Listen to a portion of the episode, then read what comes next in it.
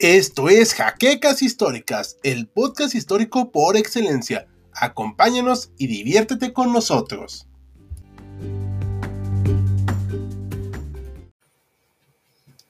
Hola a todos, muy buenas noches. Estamos en nuestro primer live de YouTube. Lo hemos hecho con anterioridad en Facebook y en Instagram. Voy a poner un poquito mejor el micrófono. Quisiera saber si me escuchan todos. Espero que sí.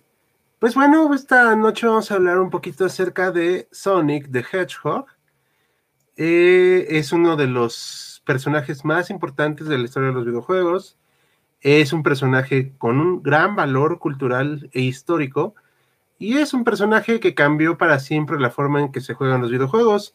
Antes que nada, quiero mandarle un saludo y ajustar mi cámara al grupo de HC Historia Contemporánea. Entonces, vamos a hablar de. Quiero saludar a todo el grupo de HC Historia Contemporánea y vamos a hablar de este juego peculiar de 1991. Primero que nada, voy a hacer promoción de nuestro propio canal. Por favor, suscríbanse. Hacemos contenido diverso y de distinta índole en cuestiones históricas, videojuegos, historia militar, historia social, historia cultural.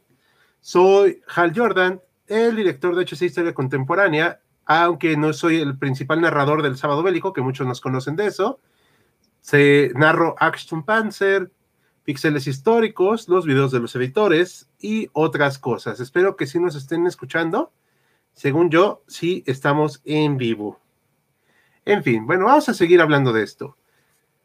¿Por qué hablamos de Sonic the Hedgehog? Bueno, hablamos de este juego porque en 1991 surgió gracias a la creatividad de personajes muy importantes dentro de la compañía Sega y realmente obligados por la compañía de videojuegos Sega.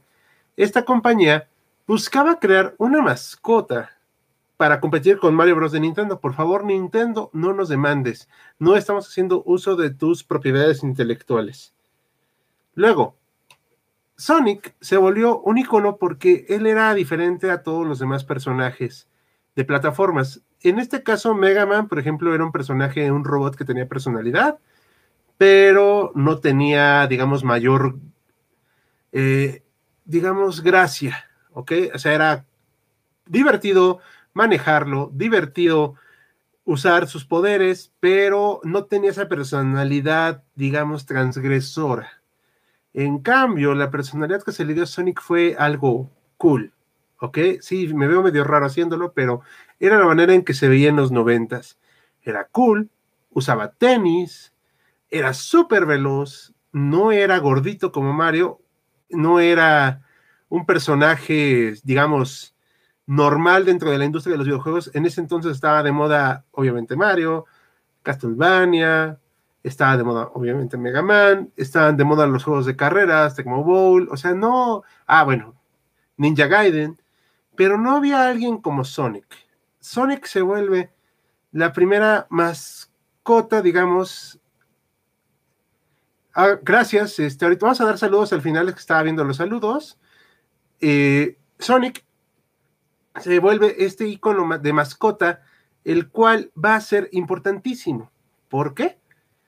Porque es una mascota animalesca, es un personaje con un gran carisma, una gran personalidad, va muy rápido, es muy veloz, es extremadamente ágil, a contrario a Mario que sí brinca y todo, pero no se ve tan cool como Sonic.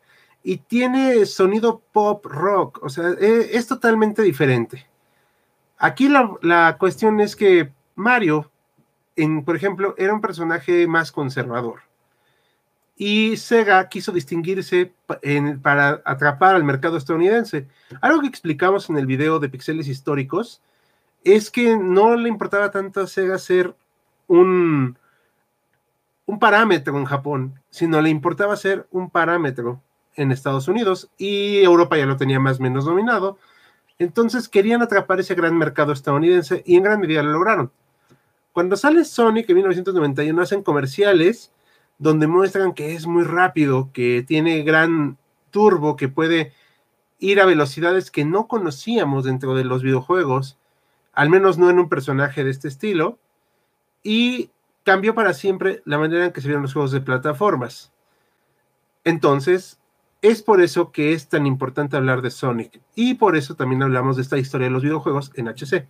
Es, como yo soy historiador, es un poquito difícil hablar de estos temas en la academia y me parece importante también hablar de por qué estos iconos son necesarios para nuestra para nuestro entendimiento de nuestro, de nuestro entorno. Al día de hoy, Sonic tiene 30 años en el mercado. Y como dijimos en nuestro video, ¿vale la pena el primer juego? Sí, pero con sus reservas.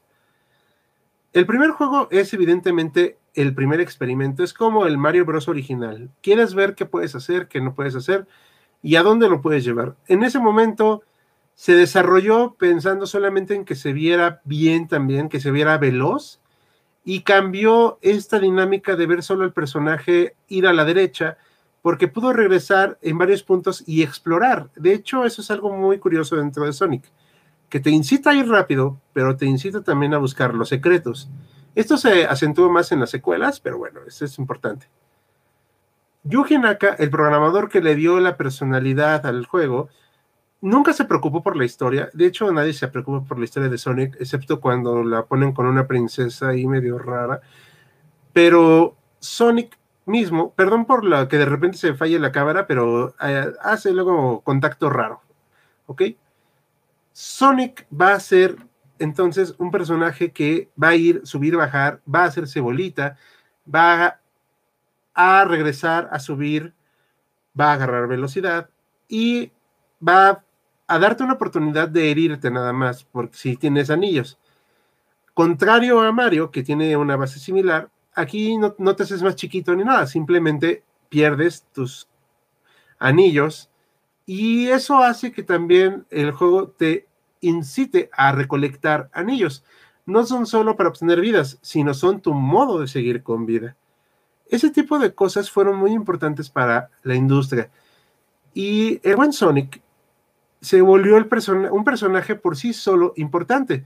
Se volvió la mascota de Sega, el símbolo de Sega, se creó un estudio exclusivo para sus videojuegos llamado Sonic Team. De, llegó a las cajitas felices, a cajas de cereales, tuvo una serie animada, alcanzó a incluso tener una película animada y hace poco una película live action que por cierto recomiendo verla para pasar el rato, ¿eh? o sea, no, no van a ver el ciudadano Kane ni nada de eso, también hay que ser conscientes. Y llegó para quedarse. Eso sí, los últimos años han sido de un gran dolor para los fanáticos de Sonic, sobre todo con cosas como Sonic 2006, Sonic Forces, um, Sonic Unleashed, Sonic eh, Black Knight, etcétera, etcétera, etcétera. Pero como tal, el Sonic de 1991 termina siendo una de una importancia histórica que no sabían en ese momento el por qué iba a ser tan importante. Voy a darme un segundo para responder también los comentarios porque se me hace un poquito grosero.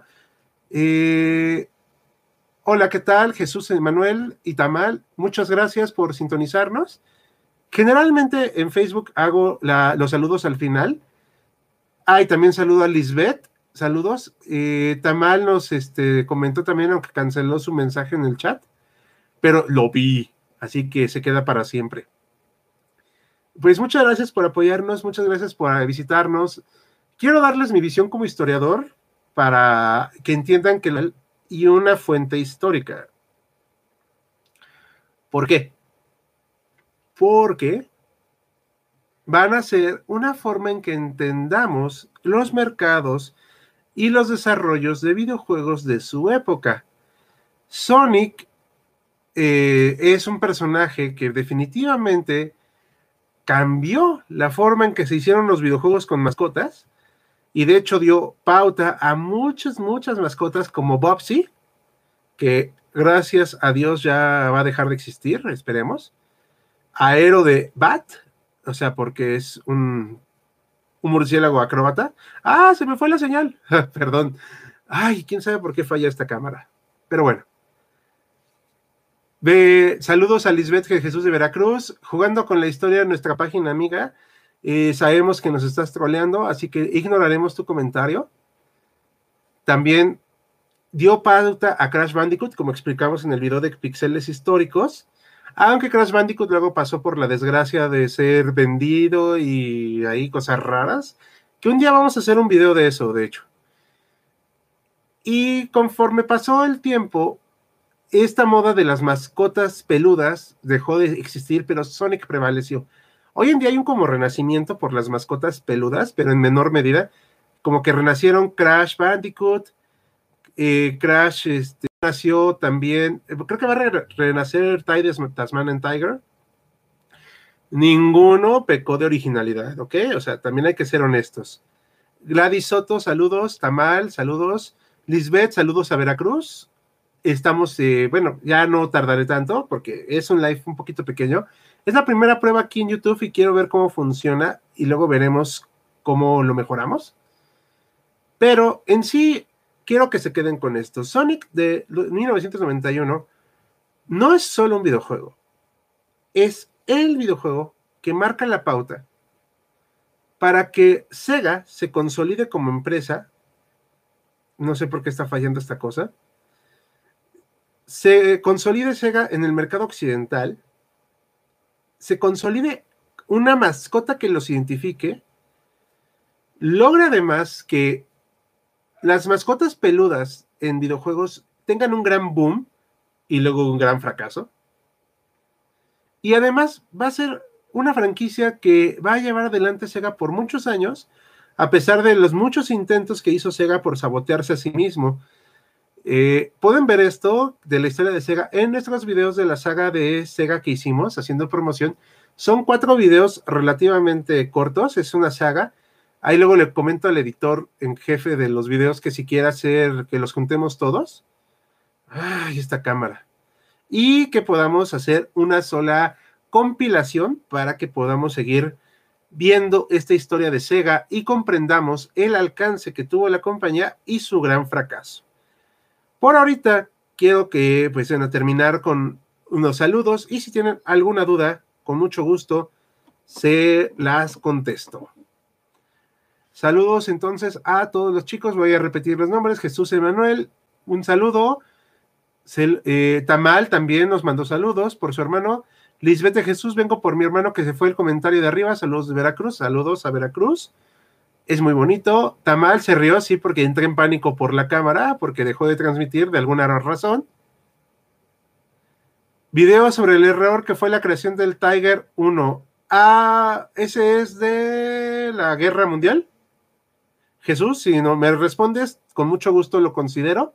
Digo, no solo nos dedicamos a cuestiones de guerra, también quiero que entiendan eso, como, sí, soy historiador, eh, pero digo, no me sé todo, y también me gustan otros temas, así que van a, este, van a ver otros temas, biografías, y voy a saludar a Jugando con la Historia, también que insiste en su error de Sonic 2006, todos sabemos que las drogas destruyen y este es un caso. Así que aléjense de las drogas, niños. El, eh, sí, el Tiger 2000, eh, el Tiger 1 lo vamos a considerar.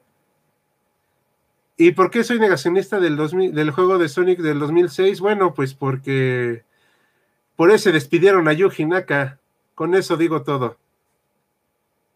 Ah, saludos Gladys, un gusto de saludos a Guatemala. Con mucho gusto vamos a seguir transmitiendo. Vamos a hacer este mes en transmisiones en YouTube.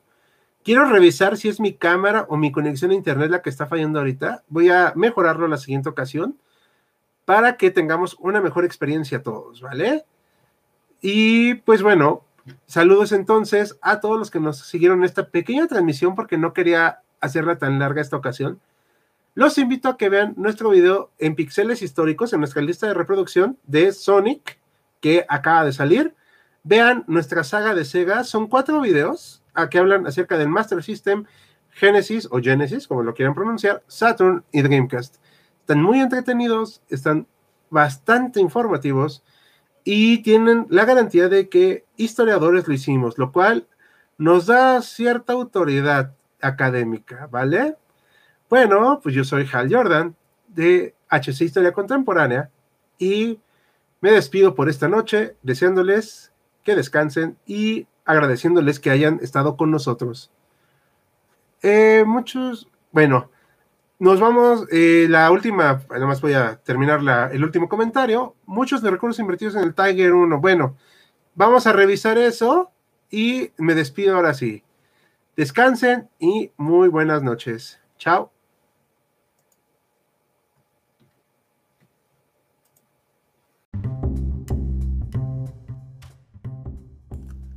Gracias por habernos acompañado en Jaquecas Históricas, el podcast histórico por excelencia.